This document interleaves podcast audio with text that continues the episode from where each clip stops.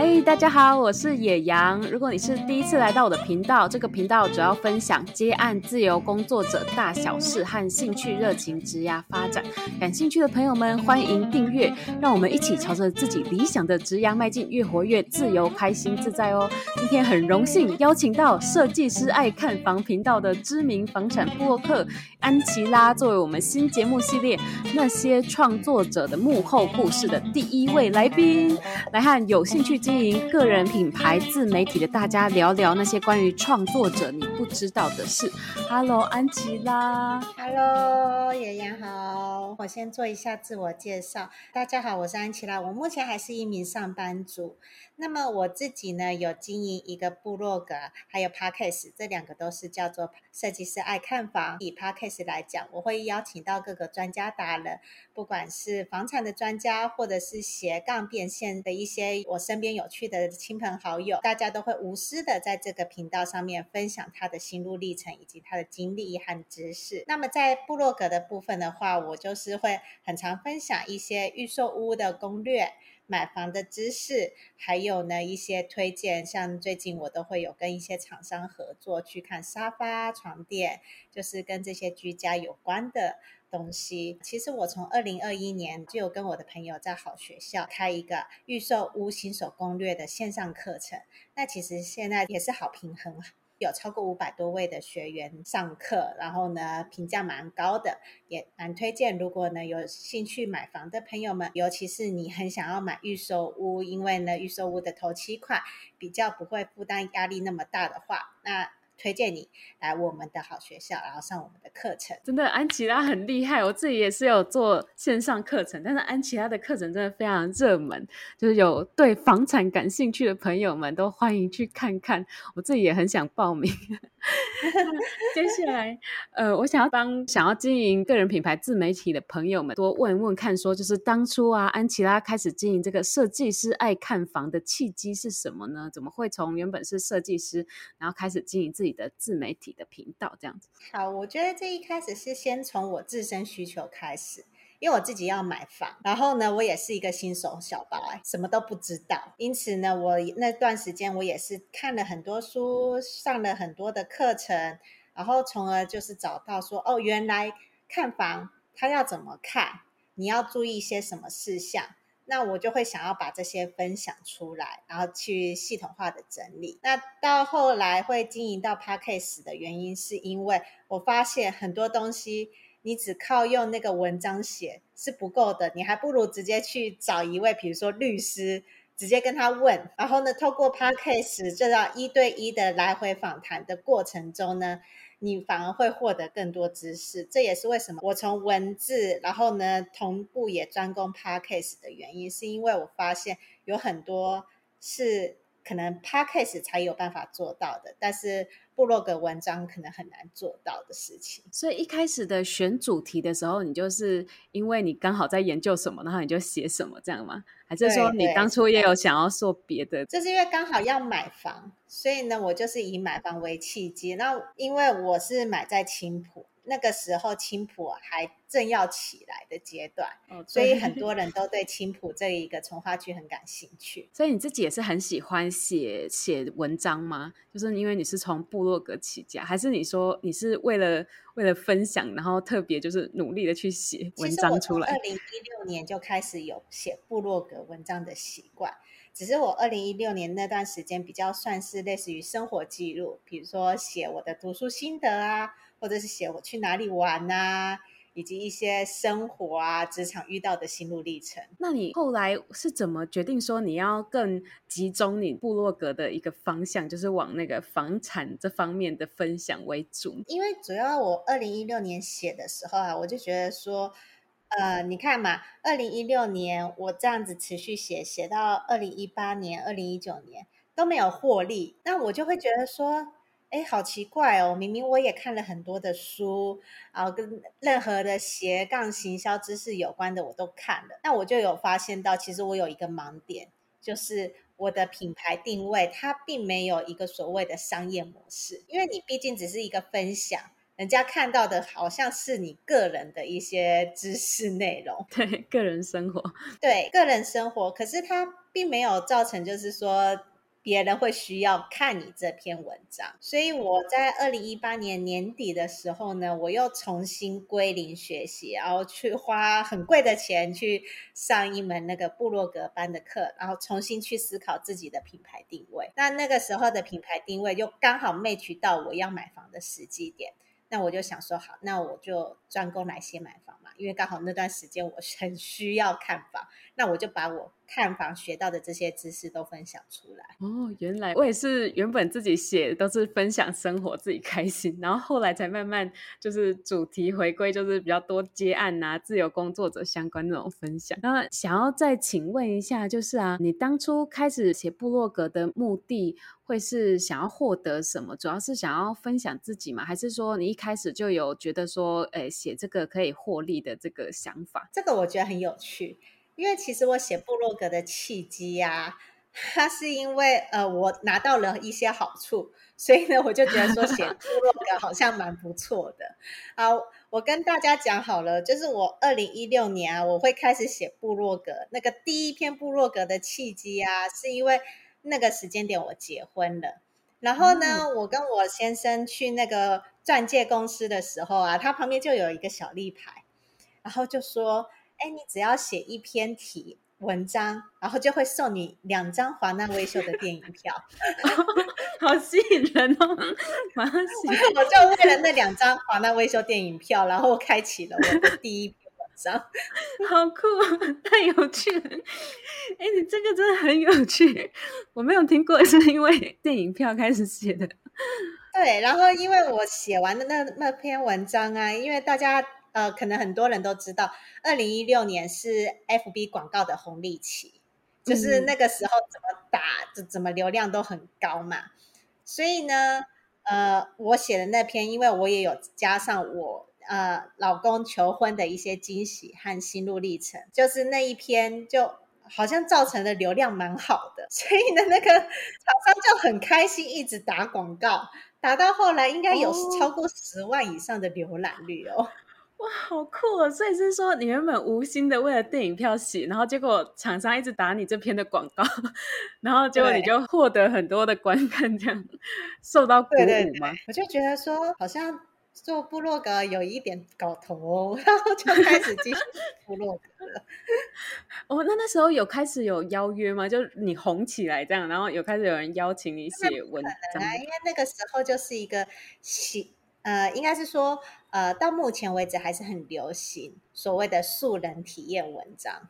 嗯。那我那个时候就是一个素人哦，所以你就是因此有受到鼓励，然后就继续的写下去这样。那有会觉得想要以后就是最终会有想要以此真的为主业吗？就是透过自媒体来获利，就不管是做自己产品还是其他的。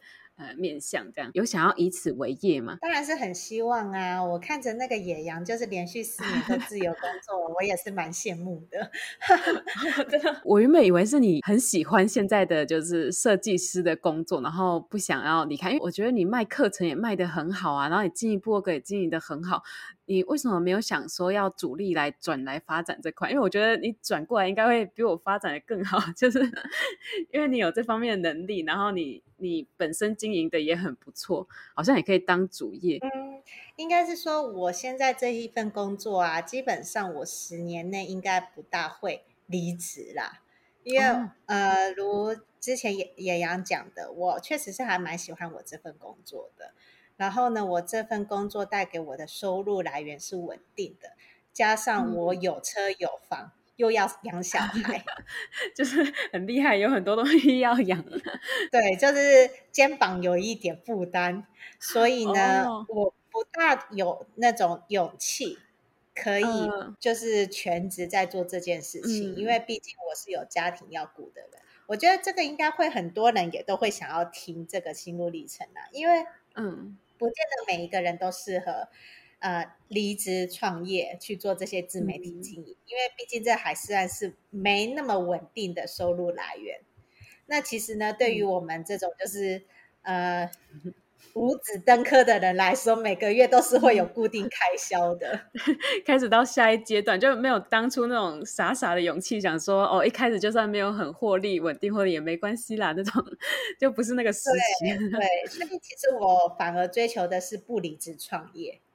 就是我希望的是，我除了我拥有我现在本业的这份收入以外，我还有多的一些收入可以拿来支付我的车贷、嗯、我的房贷的钱。嗯，对，不离职创业真的，我觉得也蛮推的，因为真的是你有一个很安定的感觉，然后你可以利用很多公司的资源，什么进修啊，或者福利薪。对对，其实，在公司也没有说不好啊，因为公司的福利和资源你也可以享有。同时呢，嗯、就是你，呃，因为我是在上市贵公司啦，所以呢，我周围的同事也都是一群挺优秀的人才，所以你在这个环境下接触到一些，哎，很有才华、很有能力的人。其实无疑也是在帮助你扩增你的人脉圈。对，真的 也是越来越很多有趣的新东西进来。那想要请问一下，就是初期啊，你有说一开始呃爆红，就是你的个人品牌自媒体爆红的那一篇文章嘛？那之后你是怎么持续的产出内容？就是从没有，然后到慢慢有自己的粉丝和影响力，因为也不可能就单凭一篇文章，一定是后续有很多的累积这样子。你是怎么从没有影响力，然后的完全素人到底是怎么开始越来越多粉丝，然后越来越多读者就追踪你的？应该蛮多刚开始经营自媒体的朋友会很好奇这点。我觉得一开始经营自媒体的朋友要专心一件事情，也就是专注的能力。你要专注于单一主题，比如说你现在是专攻台南美食，那你最好你就是写一系列的台南美食，让人家把你的定位定位清楚，就是想到台南美食就想到你。那我觉得我当初我也是有做到这一点，因为我要在青浦买房嘛，所以呢我就写了 呃青浦的建案啊，我那把我当初我看过的所有的建案，我觉得不错的整理成一个懒人包，然后呢我再来去做写一些，哎，我觉得青浦这个建案哪里好，或者是哎这个区域怎么样，怎么去分最便宜的房价会是在哪边啊？那哪里会是最有潜力的啊？然后这样子写了一系列文章的话，通常会想在青浦买房的人也会想看的文章，你都有写的话，哦、那你的文章就会一个带一个。比如说他看完这一篇文章以后，他又会看你接下来的第二篇、嗯、第三篇，就是会变成你的这深度重度读者，这样 每一篇都看。对，然后最后你再留下一个 Line@ 或者是 FB 粉丝团，哦、让他们去。就是真的很想要知道你内容的人，就会被吸进来，这样越陷越深。哎，那你的选题很细，嗯、就是不只是房产，你还专注在青浦这边的房产，就是你是觉得越细越好这样子？呃，当然就是说你针对的那个关键字也是要有一点热门才行。我只是因为刚好很幸运的抢在一个时机点，那段时间就是青浦正夯，对，正夯起来，所以我就刚好。现在都已经很贵，我是住在中立这边，搞不好十月以后就开始是日本旅游啊。对对，有可能。一堆旅游关键字就变得很夯了，所以我觉得 如果你现在是呃跟旅行相关的部落客啊、自媒体啊，哇，那个日本自由行开放以后，你应该也会是明年会是下一个旅游热潮。等一下，我现在已经热潮过去了，所以我就可以写我想写的事情。所以是你是说坚持过那段时间，抓住热潮之后，你之后可以任性，想写什么就写什么这样？对对，我就现在有稍微任性，也没有说任性啦，就是已经有厂商邀约了，所以呢就开始也会写其他从化区的预售物件哦，就是慢慢从细的主题，然后可以做的有粉丝之后，就可以扩张别的主题这样。对对，所以就是我也有接，比如说木地板的厂商啊，床垫的厂商啊，沙发的厂商啊，诸如此类。那那这些都跟房地产有关嘛？装潢也是啊，是不是？对，都是相辅相成的一条龙。对啊，你买完房你就是要装潢的啊，对，全部都可以找你，就是各种的厂商都可以找你，跟房产有关的。对对。哎，想要再深入问一下，就是如果说对那种初期开始经营自媒体的人呢、啊，那他可能一定会经营，就是你应该也经历过那种很长时间写写写，那都没有厂商找你，或者是也没有其他的那个获利管道的时候，那这时候你是怎么坚持下来，就是还愿意一直免费分享自己知道的那些那么多的知识啊，然后跟你了解到那些房产的事情，你怎么会有办法持续分享这么久这样子？到后来就是。经营起来有获利，这样哦。我觉得这一个问题真的是还蛮关键、蛮重要的。因为呢，嗯、基本上啊，大概就是以刚刚的状况来讲啊，大概有八成以上的人都阵亡了。零获利时期就放弃了，大概八成以上都会阵亡。因为呢，你通常没有获利，或者是哎，你这样子持续写都没有一些成绩的话。哎，一定会心累啊！就算你再怎么有热忱、有热情，愿意持续的分享，只要没有人看的话，其实那个失落感是一定的。那我觉得，就是如果你也碰到这个瓶颈的时候啊，你该做的并不是继续的埋头苦干硬撑，而是你可以选择去投资自己，去花钱去上课，去了解说自己卡的点到底在哪里，自己到底发生了什么事情。哦，对，因为像我呃，现在开始啊，我跟我另外一个朋友在一个财商学院有开部落格变现班，目前已经来到第三届了。其实里面有很多学员是自己本身就有在经营自媒体，可是也是一样，一直都没有获利。嗯。但是呢，就是他们选择来上课了以后啊，你会发现他们动力会有，为什么呢？又在于有同济之间的互相鼓励支持嘛。那又加上每一次上课，每一次上课的时候，你就会激励你，带给你一些动力，让你觉得说，哦，我好像可以这样子做，我好像可以再怎么样去专攻。就是看到身边的伙伴们，就是会有那个动力出来，这样。对，又或者是重新审视自己之前到底做了什么，要要怎么调整。嗯，所以其实我会看到这些本身已经有在写部落格的人，然后来上过课程以后啊，他们都会有一些转变跟转动，觉得。呃，自己好像又重新脱胎换骨的感觉，那他就会有动力在持续在经营。我不会说就是你们会持续到很久很久，但是至少可以坚持个一两年，我觉得也是很了不起的事情。我在我这三连续三届，呃，应该说连续两年带学员的过程中啊，我觉得真的是。其实我们教的那些 know how 啊，到头来其实最重要的还是看学生自己有没有毅力和坚持力。因为很多人可能到三个月就活都死了。对，可能知识大家都学会，可是不一定那么有毅力。因为行动还是最重要的。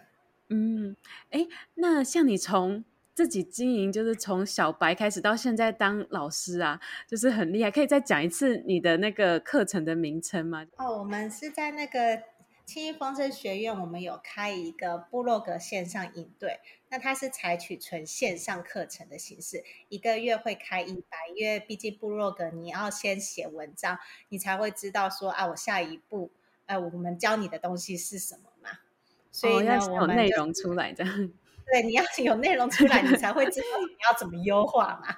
你总不可能就是啊，我已经在做了第三堂课，第三个月了，然后你的部落格都还没有生出来，连网站都没有出现。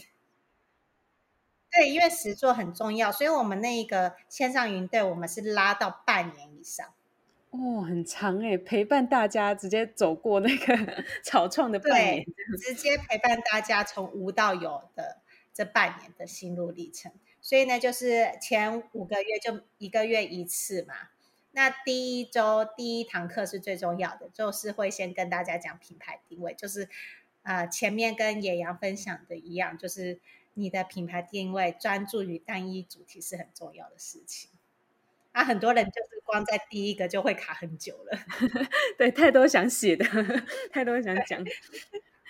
哎，那请问一下，就是像这个营队啊，就是可以互相支撑嘛？那当初如果是你啊，就是在初期的时候刚创立的品牌的时候，没有人支撑你，那你就是在零粉丝、零获利这个草创初期是怎么就是调整自己的心态，让你可以坚持过去呢？是一个很明确目标吗？还是说你怎么激励自己撑过去的？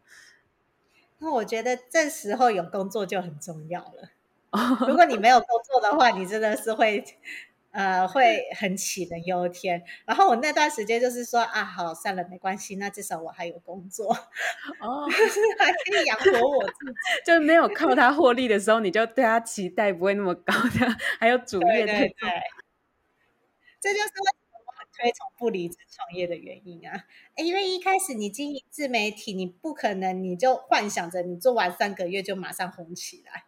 所以你当初是很想要有有想讲的话想分享，还是说你是因为觉得说期待他未来可以获利，所以才会一直继续这样子创作？呃，两边都有。就是我自己本身就是一个很喜欢分享自己事情的人，哦、然后很想要把它写成文章整理出来。那也会希望说透过我的分享，能够达到自媒体获利变现的能力。哦，所以其实都有，就是各种的原因。那想请问一下，就是哎，你身为创作者啊，其实呃，要跟大家分享一下秘辛的部分的话呢，就是你背后有付出什么努力跟牺牲，就是是你觉得说哎最大最困难的部分吗？啊，我觉得这个一定就是时间的问题啦。哦，时间的控管很重要，而且呢。你下班，你看嘛，大家普遍下班吃完饭就会想什么？看电视啊，追剧啊。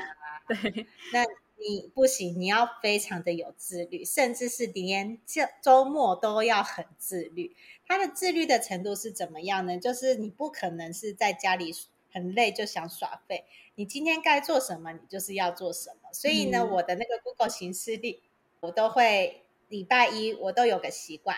礼拜一固定就会去先列好说啊，我今天要做的事情有哪些？那当然，我一天不会做超过三件事情，不然会太累。哦、对，很有规划哎，真的是。所以你会写下你的内容，就是固定什么时候要产出这种内容形式力这样子，然后就一定要做到这样。啊、对，我平日大部分就是以分呃做那个社群贴文为主。那假日的时间会比较多嘛，可能就可以做稍微多花一点，可能要花到三四个小时的时间的事情，比如说写文章这件事情。哦，真的是很自律的人呢，就是也是你本身喜欢分享，所以不会到那么痛苦，是不是？对，但是因为你的自律的同时呢，你还需要配合你家人的时间啊，就如刚刚跟野羊分享的，哦、我是有家庭的人。嗯啊，未来如果有小孩的话，我觉得那个时间会更零碎。嗯，对，所以你另一半也是很支持你嘛，就他不会想说为什么都没时间陪我这样。当然啊，我另一半会闹脾气啊。哦，真的 会闹脾气。所以我基本上我还要礼拜一我都还要再规划一个时间点，就是去想说啊，假日我老公跟我一样 在家里，那我要带他去哪里玩，带他去哪里约会的行程。哦好感人的老婆，怎么这么好呢？还要负责带老公出去玩，陪伴这样子。对，因为我老公每次都说，我们的工作分配就是这样，我当司机，你是当那个导游。哦，原来你是导游，就是部落客，部落客兼导游这样，应该很会规划。对，所以你的生活跟工作都是要平衡，而且，嗯，而且其实你本身生活跟工作要平衡，我相信应该很多人都。大致上很难做到了，那你现在又多加了一个自媒体，你等于是三个都要共同的存活。嗯、呃，而且我经经营自媒体到现在，其实我的家人每一次都在嫌弃我。哦，真的，就是、他们不是支持你说哇，经营的这么好，还有叶配的，就是因为我的公婆还有我的爸爸妈妈都会去念说啊，你不要做太多自媒体啦，然后呢，不要累坏你自己呀、啊。多休息一下，啊，真的，所以他们他们是有以你为荣吗？还是他们只是觉得这个很累，怕你太累这样？对对，他们是怕我们太累。啊，又没赚什么钱呐、啊、之类的。那你听到会会不开心吗？还是想说，哦，他们没有，我会把它当做是一个关心，我就会啊，好，谢谢。然后呢，我就说，你看我今天今天不就回来台中了吗？就回来跟大家一起吃饭了吗？而且你真的很乐天派，你没有心情受到影响，想说就很累了这样。因为其实你。呃，有时候就比，尤其是在做线上课程的时候，你那段时间是真的很忙，你忙到就是你老公真的是会很生气的跟你闹脾气，然后呢，你的公婆也就会那边不谅解你，但那个时候你过了就过了，然后再陪他们一起去哪里玩啊，吃个饭啊，他们就好像就没事了一样。哦。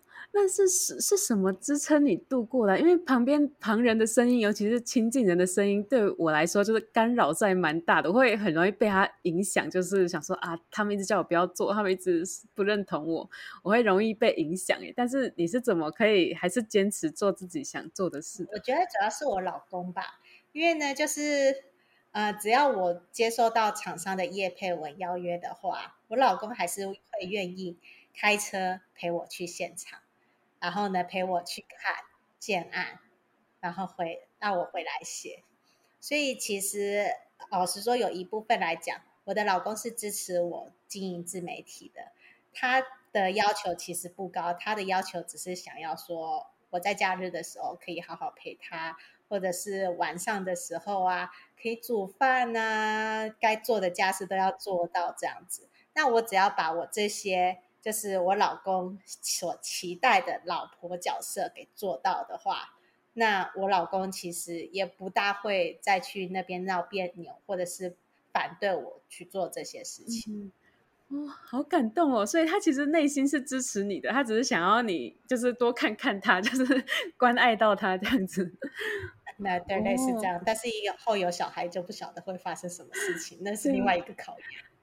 哎，但但你也是真的是很就是有满足传统，就是对老婆的那些期待，你都是会就是像做家事啊，然后就是煮饭什么的，就是你会扛起这一块的人这样。对，所以其实呢，这个也是要跟大家分享说，为什么时间管理分配很重要的事情。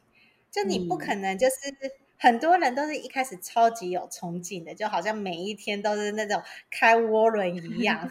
对，然后开完涡涡轮的三个月以后，就整个没力了，完全放弃躺平。那我就不是，我不是那种全天候开启涡轮的，我就是。我就刚刚有说嘛，我就一天只做三件事情，嗯、而且这三件事情可能就只是小小的事情，比如说啊，第一件事情就是跟厂商联系啊，第二件事情就是啊、呃、访谈啊，第三件事情就是分享社区贴文，嗯、就这样没了。哦，就是把它简单化，就不会那么 不想做这样。对对，你就是拆分，然后一个一个的小任务，然后呢，就是呃，其实很多人都会觉得说。呃，知识变现通常最重要的就是要产内容嘛，做线上课程。但是其实呢，我把那个预售屋课程做完了以后，我就没有再继续产相关的线上课程了。可是呢，像我另外的一个好 partner 啊，他就是因为他完全自由工作者，所以他就不断的可以产出很多的知识课程，靠着那个去有赚到被动收入。那我等于是说，我还是有被呃牺牲掉一些时间，就是我可能在制作课程上面会比较缓慢，就会一直延，对，对，没有那么多时间这样，自己太大的压力啦。嗯，哎，对啊，像我想要为自己问一题，就是因为像是我，我会觉得说，我有持续的坚持在经营，就是自媒体，但是其实我就是会长时间停更很久，就是可能是真的能量蓄积到说，哎，我有办法写下一篇文章或创下一个内容的时候我才写，就是很随性这样。但是如果是你的话，你会自己或者是说你建议大家会说一定要多久更新一次吗？就是不能那种半放弃，就长时间停更，然后一两个月再。更一次这样子，我觉得部落格文章还好，对。但是呢，你的那个社群贴文啊，或者是你的呃，比如说像像我最近就是比较常更新的是 Podcast，嗯，就是固定一两周一定会更新一次，就是这些就是更新频率要比较稳定的，不会更新。啊，文章本来就是重质不重量的，所以呢，就是我反而会愿意花多一点时间在写文章上面。哦，所以你觉得就是你一时没有那么多的，就是新想法，有办法产出一个完整的高品质文章的时候，你也不建议说就是硬生一个文章，但是内容很烂这样。对对对。哦，好哦，那接想要请问一下，就是你有没有什么就是最挫败的一次，或者你付出很多心血，然后你就是没有获得预期成果的那种那种挫败时刻？就是可以分享一下相关的故事吗？Oh, 就打击最大的一次，然后你怎么调试的？这样，我觉得我的打击应该是等到有名气的时候才会有发生的打击，但是我可以分享一下。嗯，对，因为就是呃，没有成名前的打击，一定就是没有人看嘛。然后呢，嗯、对，对自己的压力很大，就觉得说很有挫败感，就是这么努力的，然后都没有。得到任何的一个成绩，然后呢，我现在的挫败感比较是来自于就是外面呃的人对待我的挫败感。那我二零一九年的时候，我有分两次挫败。二零一九年的时候，我去写那个青浦相关的房地产文章嘛。那你也知道，就是房房地产这种东西，真的就是哇，很多酸民。我跟你讲。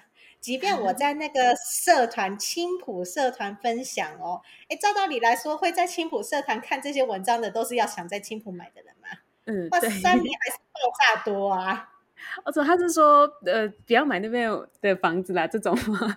就是会卖说你写的什么叶佩文，说是叶，就承认是叶佩文吗？也是有那么难之类的。可是明明就是我这个分享就不是叶佩文，好恐怖啊！然后呢，就是讲很酸的话，嗯、然后呢，但是你同步也有会看到有人在反评说，你不喜欢你就不要看嘛。我这里是什么？嗯、这里是什么社团呢？这里是青埔社团，干嘛加入？然后又要不爽？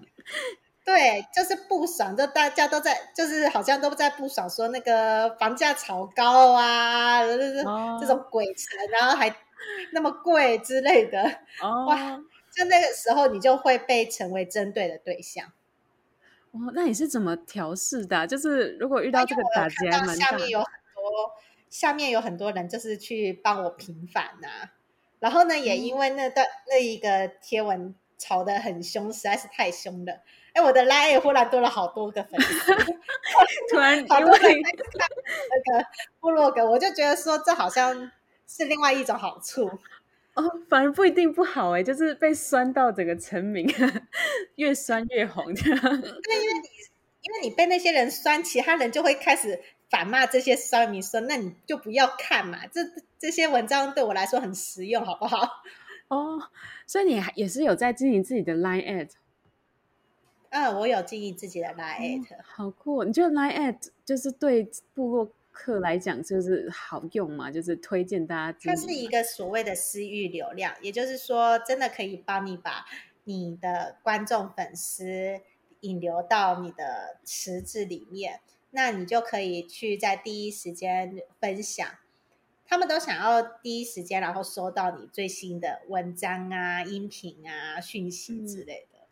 嗯、哦，对，就是有点像电子报的感概念嘛。对对对，所以其实我电子报跟 Line 我都有经营啦。哦，好酷哦！就很少比较少听到有在经营 Line，感觉也是一个很实用的推荐的管道这样子。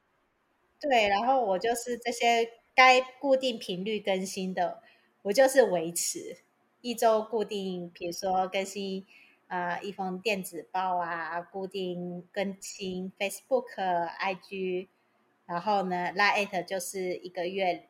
一到两次这样子就没了，哦，就是有固定频率这样子，固定频率的，不要把自己压太紧。那那聊一下那个欢快的一面好了，就是你经营个人品牌自媒体到现在啊，有没有哪些就是收获？就是不管是实体啊、非实体或者金钱、非金钱的收获，就是你过程中最大的呃快乐、成就感跟那个支持来源，你觉得是什么呢？那我觉得就是好，就是好在说。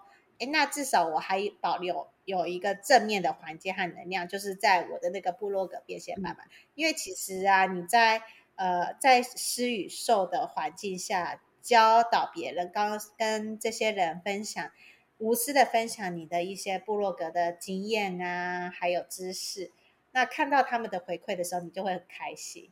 所以，让你最快乐的就是这些呃，部落格变现班这些学员，就是他们给你的回馈这样子嘛？对，还有就是好学校课程，就会、嗯、有时候你都会不经意的看到一些评价，然后呢，他们就会呃对你表达感恩之情，然后去谢谢你。就是有一个人的评价我很感动，他说他在好学校上了那么多堂课，很少愿意给五星好评的。这是他第一次愿意给，哦，因为他觉得他自己本身也是相关人员，可是对于房，嗯、对于预售屋，其实是都是片面式的学习，难得有这么系统化的学习，他觉得很好，然后就写了很长一篇，我就觉得很感动。所以其实你经营自媒体，你看嘛，就是经营自媒体，你会 常常会受到一些无妄之灾，对。但是那些无妄之灾，就是你根本就压根不认识的人。嗯，真正会给予你回馈的，都是有，比如说实际的，就是你来自于你的学员，或是来自于你的粉丝，嗯，这些人才是你真正该关注的对象。嗯，对，有时候我们会就是一百个人支持我们，我们都哦哦哦，然后一个酸民你就会很在意，很在意，而且你还不认识他。对，他们其实就不是你的粉丝啊，他也没有买你的课程，也不是你的学生，也不是说他不算是酸民，就是他不买账，他觉得你提供的东西本来就是他应该要领取的，嗯、所以就是、哦，因为很多人有一些概概念都是这样子的，你分享的东西，就刚刚如同我那个厂商，哎、嗯，不要，应该是说我的来宾，他就是感到很失落、很难过的原因。就是因为很多人还是不尊重专业，嗯，他就觉得说我这个访谈啊，他听免费的就好了，那你，干嘛要收费？哦，对，很多人就是没有知识付费的那种想法，这样，嗯，就觉得什么都应该这样。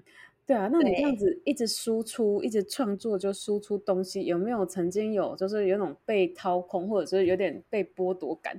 就有时候会灵感枯竭，然后想说啊，我这么无偿的分享给粉丝，分享给平台这样子，那你那种被掏空的感觉，你是灵感枯竭什么的这种心情啊，还有瓶颈是怎么克服的呢？我最近就被掏空了耶！我快没，我快要没灵感了。我 podcast 的主题，我那个来宾都快用光了。对，也要认识很多人，没有办法请到这么多来宾。我现在已经来到了第一百集了。现在呢，一百集之后呢，到底要再找哪些人聊什么问题，我还真的不知道了。所以你你这时候你有什么什么小秘诀吗？还是说你就是让它空一阵子，等到累积了灵感再回来这样？呃，我觉得通常这个时候我就应该要是时候再去外面认识一些人了。哦，所以你你都嗯。你都会陌生的，呃，你都是找认识的人来访谈，还是说你会陌生开发，就是去看说，哎，我感兴趣的人，我就直接邀。一百集也蛮厉害的，对不对？对，很 轻松。一一百集是我把我的认识的周边的，是跟房地产和斜杠领域相关的人都已经抓起来了，嗯，就是连认识的人的认识的人都抓起来了。对对对，我连我同事都找来邀约，因为他在青浦买房，然后我来请他来聊那个青浦的买房经验，这样子。嗯，哦，对，就是已经很极限的 向外扩张了。所以就是你已经一百个人，已经到了一个极限的时候啊，嗯，呃，我可能就会之后我再去尝试，再透过一些聚会啊，还有呃一些什么样的方式去认识更多人。嗯。哦，那那想要再请问一下呢，就是你有经营很多的呃自媒体，你有经营很多个平台这样子，然后你刚刚有讲到说给你最大回馈的是像是有的呃下面有人留言啊，然后说你的内容帮助很大，这样你会很开心。那你认为说，如果说以选平台来讲，就是如果说平台提供怎么样的支持、鼓励或协助机制的话，你觉得对草创初期的创作者是最有帮助的、最有支持感的？嗯，老实说，对于平台来讲啊，其实那种什么赞助啊、广告啊，嗯，都都只是一些蝇头小利，并不是真正会支持你的。嗯、可是呢，我觉得有一个很重要的，就是一个后台的数据系统，嗯、就是你可以让人家很直观的看到自己的呃频道是不是有在成长。他有没有就是慢慢的往上爬？因为这一个会反而会激励到初期的自媒体，觉得说啊，我真的有进步，那我可以再继续再坚持一点。嗯，就是在完全没有什么获利啊，甚至没有人留言的时候，你看到那个成长数字有慢慢哎，有人在听，有人在看，就是有对对对，哦，就是有一个成就感，一个鼓励。哦，你那你当初也是这样子看到后台机制有受到鼓舞这样吗？呃，其实我 Podcast 比较真的算是佛心经营，然后只是经营到后来，还真的有厂商愿意 来做口 播稿。我本来一开始 Podcast 我的地下的目标就是说，哎，我到了一百集我就要停刊了。可是现在呢，快要到快要到一百集了，我就思考到说，不行啊，我应该要对厂商有个交代，感觉好像我不能停下去。所以原本有想过要停掉节目，我想说啊，做到一百集就是告一段落这样。我本来的那个目标就是啊，那个 Podcast 做到一百斤，我就可以就此了。了了一个心愿，真的，你第一次听到就是没有要一直一直经营下去的，原来你有设一个目标，就什么时候不经营这样？没有，就可能就是佛系经营，就是那种不要那么频繁的，一周两周这样更新一次。哎、哦，毕竟你要就是赶快找到一个来宾也是不容易耶，对，而且还要你要找到对的来宾，符合主题的。嗯，符合你这个频道的人会想听的，也真的不简单。嗯，哎，对啊，Podcast 其实它后台一开始回馈机制比那种像 Facebook 之类的，就是数据比较难看到，对不对？留言也比较难看到。嗯，对，没错。所以我觉得像 Podcast，呃，我自己的经营的是用 First Story 啦，啊，呃，First Story 它就是首页就会有那些数据显示，那你就会。看了，像我就是那种想要一百集停看的人，然后呢就会看到说，哎，我好像都一直有在持续有人在听，哎，有点压力，那我是不是要再继续经营下去？所以就是不想辜负大家的期望，想说大家都一直在听，是不是要继续下去？对，而且 Podcast 很有趣哦，Podcast 跟 Facebook、IG 那是不一样的。Facebook、嗯、IG 可能就是你的流量就是在那你发布的那一一天嘛，二十四小时之内。Podcast 不是，因为呢，它的那个很有趣，因为它的更新频率啊，就是别人在听 Podcast，它并不会用下载到最新集数，嗯，所以呢，它都是会看到比较旧的，所以它都是先听旧的，所以你一开始那个 Podcast 出来的流量可能才几百，然后呢，过一两个月你就发发现说，哎，你那些旧的忽然怎么都变那么多？嗯，对，很很酷的。感觉就是跟那种那种 Facebook 就是诶、欸、新内容，然后夯一阵子就会死掉的那种不一样，反而是对慢慢累积越来越多人那种感觉。它反而是旧的内容会一直在累积哦，因为可能很多人都还在停留在那些旧内容的还没听的状态哦，这步调 反而比较特别哦，对。哎，那想要再嗯、呃，请问一下，就是你觉得你现在经营的这个设计师按看房的这个频道啊，就是你觉得像有他的个性吗？或者说是能代表现实生活中的你吗？这个形象跟人设跟真实的你有什么一样或不一样的地方吗？哦、我一直都觉得我很做我自己耶，哦、就是真正的你就是长这样。对对对，我就是这样子。哦，所以我也才会不讳言的跟大家说啊，我现在还在上班啊。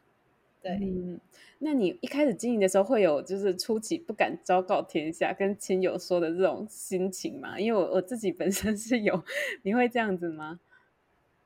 嗯、呃，还多少也是会有啦，会觉得说这个讲这些怪怪的，然后呢，到后来就已经有一点算了，无所谓了，不管了。哦，所以所以你也不会不好意思，觉得说刚起步而已之类的。嗯嗯，因为其实我已经算是经营到一阵子了嘛。那我后来呢，就干脆直接把我个人的 IG 变成我的呃商业的账号。所以呢，我的个人 IG 除了会分享房产，也会同步分享我的一些生活的一些贴文。我就是做这样子的搭配组合，然后呢，就是去这样子经营。那经营到后来的话，其实大部分知道我的人也都已经知道说啊，我有开课啊，我是部落客啊，嗯、我又有做什么事情。对。哦，哎，那想要请问一下，就是如果说。你说有可能不经营嘛？就是有也有想过。但如果说你就是突然不经营这个呃自媒体频道了，然后失去这个身份的话，那你会觉得有什么感觉？会很失落吗？还是说对你有什么影响吗？我觉得不会耶。我觉得现在设计师爱看房已已已经有点类似于变成我的代名词了，下班后的代名词。我不会放不下，因为毕竟明年。明年那个小孩生出来的话，我应该要更花点时间在处理妈妈的角色上面。可是呢，他这个会一直跟我跟一辈子。嗯，对。所以你也那既然会跟我跟一辈子的话，嗯，跟我跟一辈子的话，我会选择的是只是频率没那么高的更新而已。嗯，哦，所以。为什么你会觉得他要让他跟你跟一辈子？是觉得你跟他有某种连结了吗？就是跟这个你经营起来的这个自媒体，对，已经算是有经营起来了。他已经呃从二零一九年做到现在嘛，这样子好歹也是三四年的时间。那其实呢，已经开始有，当你开始有一点影响力、品牌知识能力的时候啊。又加上你已经有学生了，你开始会去思考说，如果我停了，那这些学生会怎么想？那你还不如就是说，你可以放缓步调，但是呢，你还是持续的做，让这些人看到，就是这些刚起步的人看到，说我们还是在持续经营下去。哦，所以就是。反而你有那个使命感出来，有学生，然后有呃支持你的粉丝，这样子就会觉得要一直持续持续的下去。对啊，就跟刚刚我说的，我本来那个预计 Podcast 一百集就要停了，然后呢，现在就已经有厂商找上门来了，我就开始觉得说我好像要不能够停更。哎，对，你都是被大家的期望这样子 推着再继续前进，再跑上去啊！我本来。而且呢，我一开始我还跟我的那个，呃，好 partner 讲说，哎，其实我还蛮想要当幕后的，帮忙剪个影片也不错啊。不想要出来讲了，讲话。但是呢，其实因为你有大家的期待值，嗯，所以呢，你还是会呃该做的事情，你会去努力的做到。嗯。哎，那你现在会怎么就是称呼介绍自己？就是如果说你现在定义自己的职涯身份的话，你会叫自己呃部落客吗？还是 podcaster？还是说你还认同自己是创作者，还是设计师等等？基本上我会认同我自己的斜杠身份。我一开始一定会先跟大家自我介绍，说我是在呃某上市贵公司的一个资深品牌设计师。那我自己下班后的身份呢，则是布洛克、podcaster，还有。讲师，嗯的这个身份，所以你会有几个你比较认同的斜杠身份，这样？那你你有因此会觉得哎，以此为荣，然后对自己感到骄傲，更有这个毅力，这样继续下去吗？就是如果你对自己的身份有这个认同的话，对啊，因为我其实还蛮喜欢斜杠这个概念的，嗯，因为我们都知道，就是说我们不可能有那个单一收入嘛，最好是要有多重的收入。嗯尤其是，嗯，像我，我觉得我是最直接的案例啊。你看嘛，就是我已经现在目前已经怀孕，然后呢，明年就要生小孩。恭喜恭喜，看不出来。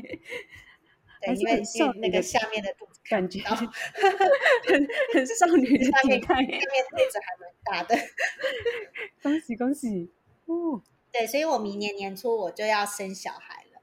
那我们都知道，就是其实怀孕对一个女生来说，其实改变的不只是你的职涯，还是你的生涯，嗯，对吧？对。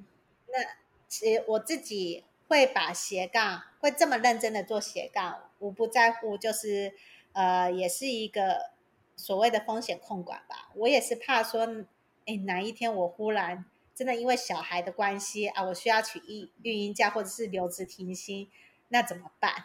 嗯，对真的，对我也有说过，就是真的是妈妈很想要，就是在家里多一点时间陪小孩啊，或者是她她刚好已经要有育婴假，在家里很无聊，然后 想开始经营自己的呃接案的事业或者自媒体的这种。那至少如果我有那个我真的非要请育婴假，就是我抽不到那个托婴的话，然后呢，我至少那半年我还有事情可以做，嗯、因为我是个闲不下来的人。别的事业的感觉哦，所以你闲下来就很无聊，就想要 做一点其他的事，这样。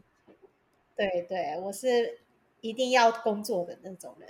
哦，好认真。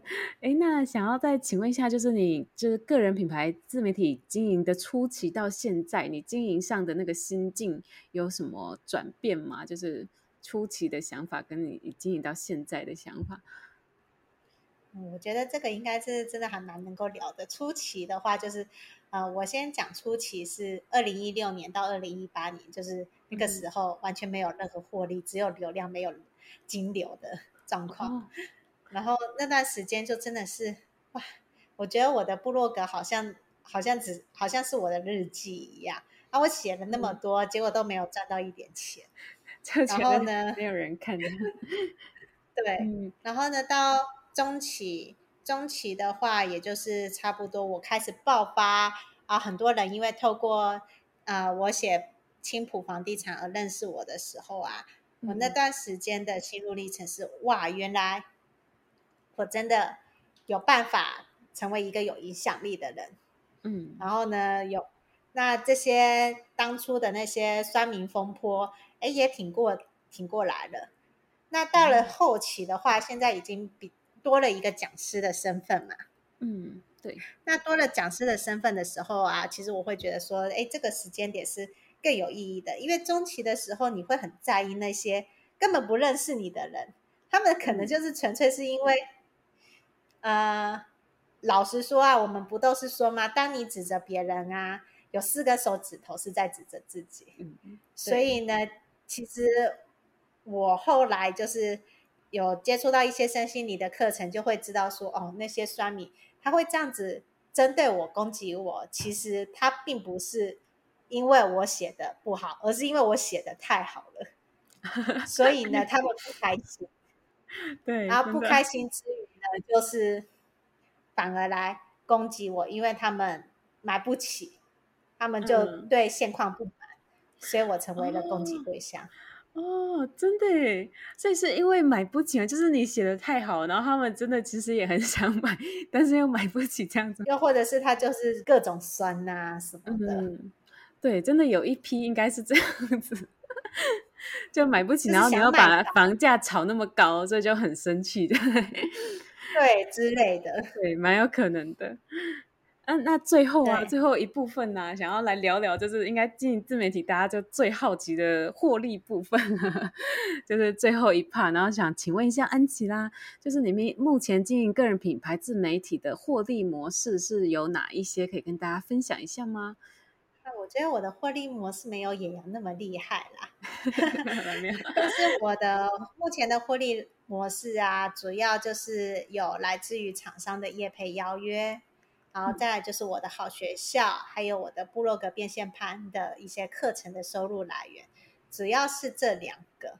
那再来就是其他比较零星的，就是比如说联盟行销啊和广告费，这个的话我就不算了，因为呢，它那个是累积型，累积到一定程度才会有一点钱的。嗯，嗯，所以呢，我主要的斜杠收入来源就是来自于讲师的收入，还有啊、呃、厂商邀约的收入，对。嗯哦，那这个这方面的收入是让你已经开始觉得，诶，可以，就算你全职经营，它也是有办法慢慢指引你的生活基本开销了吗？我现在还在努力当中吧。哦，对，我还还在努力中，因为其实，嗯，其实这些收入，老实说，呃，只是够一个一般的年轻寿星族去在台北生活嘛。嗯、但是，如同我刚刚跟野羊讲的，五子登科，我五子登科，我年收没有一百万，我实在是撑不起这个家。对，可能对一般的就是单身的呃寿星族，可能觉得已经够了。但是因为安琪拉是 要养车、养房、养小孩，对，可能每个人的需求的那个金额又会就不一样，这样子。我需求的金额已经会来到每个月，嗯、我的目标是说能够每个月稳稳赚个十万的程度的话，嗯、那我就会是会对我来说是比较安稳。可是其实你要到。自媒体每个月固定有十万元收入的话，其实它是一个坎。对，真的就是蛮头部的自媒体，但是就已经很厉害了，就是可以已经有自己的获利模式出来这样子。那想要请问一下，就是针对你目前的这些获利。自媒体的获利方式啊，有没有对你产生着什么创作上面的呃不便跟困扰嘛？就是你会受制于说，哎，因为要业配或者要怎么样，会让你呃比较觉得不自由，或者创作收入有受到限制的地方吗？我目前合作下来其实都还好，可能就是、嗯、呃，我觉得重点也是在于说你写的有没有对到厂商的胃，嗯，对。那我的话，我会可能我自己本身的职业工作，我就是在行销设计这方面的，嗯、所以我大致上会知道说厂商会想要的架构，他会是希望给人看的东西会是怎么样子，嗯、而且我都会事先先去做一些调查，看一下别人会是怎么写，嗯、然后呢，写出来的话，其实大部分厂商。就顶多只是补充一些字啊，修改一下文字，嗯、并没有整个大改的状况发生。你真你真的是有那个设计行销脑的人 去帮他们写，他们可能就觉得哦，真的有打中他的心这样子。哎，那你会有被？嗯呃，平台或者粉丝流量数据绑架的时候嘛，因为开始经营，可能就会一直就是五分钟刷一次那个数据后台这样，你会有这种？哎，我现在没有，我我没有哎、欸，我我跟你讲，我可能是好像是前几天吧，我才意外发现说，哎、嗯，我的 podcast 来到那个台湾投投资领域的第二十一名。我就吓到了，哎、哦，我什么时候跑到二十一米了？所以是默默完全不管他，然后说，哎，变二十一名这样。对啊，因为我就想说，哎，我的流量都还好啊，就这样子而已啊。嗯，哎，你真的很酷哎，就是佛系经营的，然后经营的很好。我真的是佛系经营，真的是。好好帅气，完全没有被绑架，所以我才说，我当初就只想要玩到一百集就结束啊。但是现在佛系经营到后后面，好像就有一点压力，好像不能够停下来。嗯，从原本佛系玩票经营，到后来有有背负着粉丝的期待的。我当初会想要玩这个 podcast，单纯是因为我觉得打字写文章好累哦，那干脆用讲的好了。哦，对，讲好像比较轻松。对，嗯，哎，那对你来讲，你有没有未来就是期许说，哎，你最理想的自媒体获利模式或者获利的组合是怎么样的？比如说，就是几大部分靠大部分靠产品，还是说大部分靠什么业配之类？你有自己比较理想的获利模式组合吗？然后为什么你会比较理想的会是。知识商品的变现，也就是说，你本身就有产品，然后去做贩售，因为那个你比较能够掌握。毕竟那个厂商邀约还是很呛死呛死的，嗯，不能很稳定的一个收入这样。哦，嗯，好，那在节目最后最后呢，很感谢那个安琪拉。那想要请问一下，安琪拉未来有什么新的发展方向，或者是说有什么产品啊、服务可以呃推荐给大家，跟大家分享一下吗？好，呃，其实呢，我们现在第三届的部落格变现班啊，如果你真的有兴趣想要开始做经呃自媒体经营的话，我还蛮推荐你能够来上我跟我另外一个 partner 乔王的课程。那我们的第一堂课会是在十月二十二号开始，然后为期每个月会有一次，然后都是采纯线上的。那大家也不用担心，就是没有跟到。线上课程怎么办？因为我们都会有回放课程可以提供给大家。那我们就是也会有，就是前十名的早鸟优惠是八千块钱，然后原价是一三九零零。那而且这是一个为期长达半年的课程。其实我知道的是，外界很多这种部落格班的啊，就是变现班的，通常都是四五万跑不掉，而且就是纯线上的。那他不会像我们这样子，就是可以陪伴你，真的是从无到有陪你先这半年，然后把它你的文章、你的部落格给做起来。因为我们当下当时的心情也很很简单，就是想要帮助他人。那再来就是说，我对我自己的期望是说，我是希希望就是年底，也就是说啊，我快要生的时候啊，我可以推出一个就是下班的不离职创业的微型课程。就是可能它只是简单的小型课程，但是呢，却可以跟大家分享说，哎，如果你下班后想要透过不离职创业的话，你有什么方式？然后呢，你可以做到什么？嗯，哦，感谢安琪拉，期待新课程推出，谢谢。好，那我们今天就很谢谢安琪拉来跟我们分享，谢谢，谢谢。针对想更深入了解独立接案秘诀和实战教学的朋友们，我也开设了自己的第一门线上课程啦。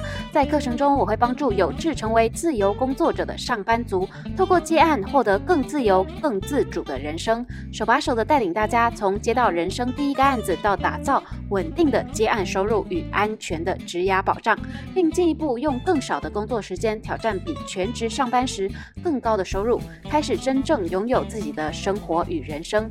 感兴趣的朋友们都可以到影片资讯栏去看看哦。另外，跟大家分享一下，我出第二本书啊。这次出版的书是电子书，书名叫做《野放上班族斜杠自由工作者爽玩职涯》，献给所有想自我野放，成为独立接案 SOHO 自由工作者，在家工作，把世界当成你的办公室的朋友们。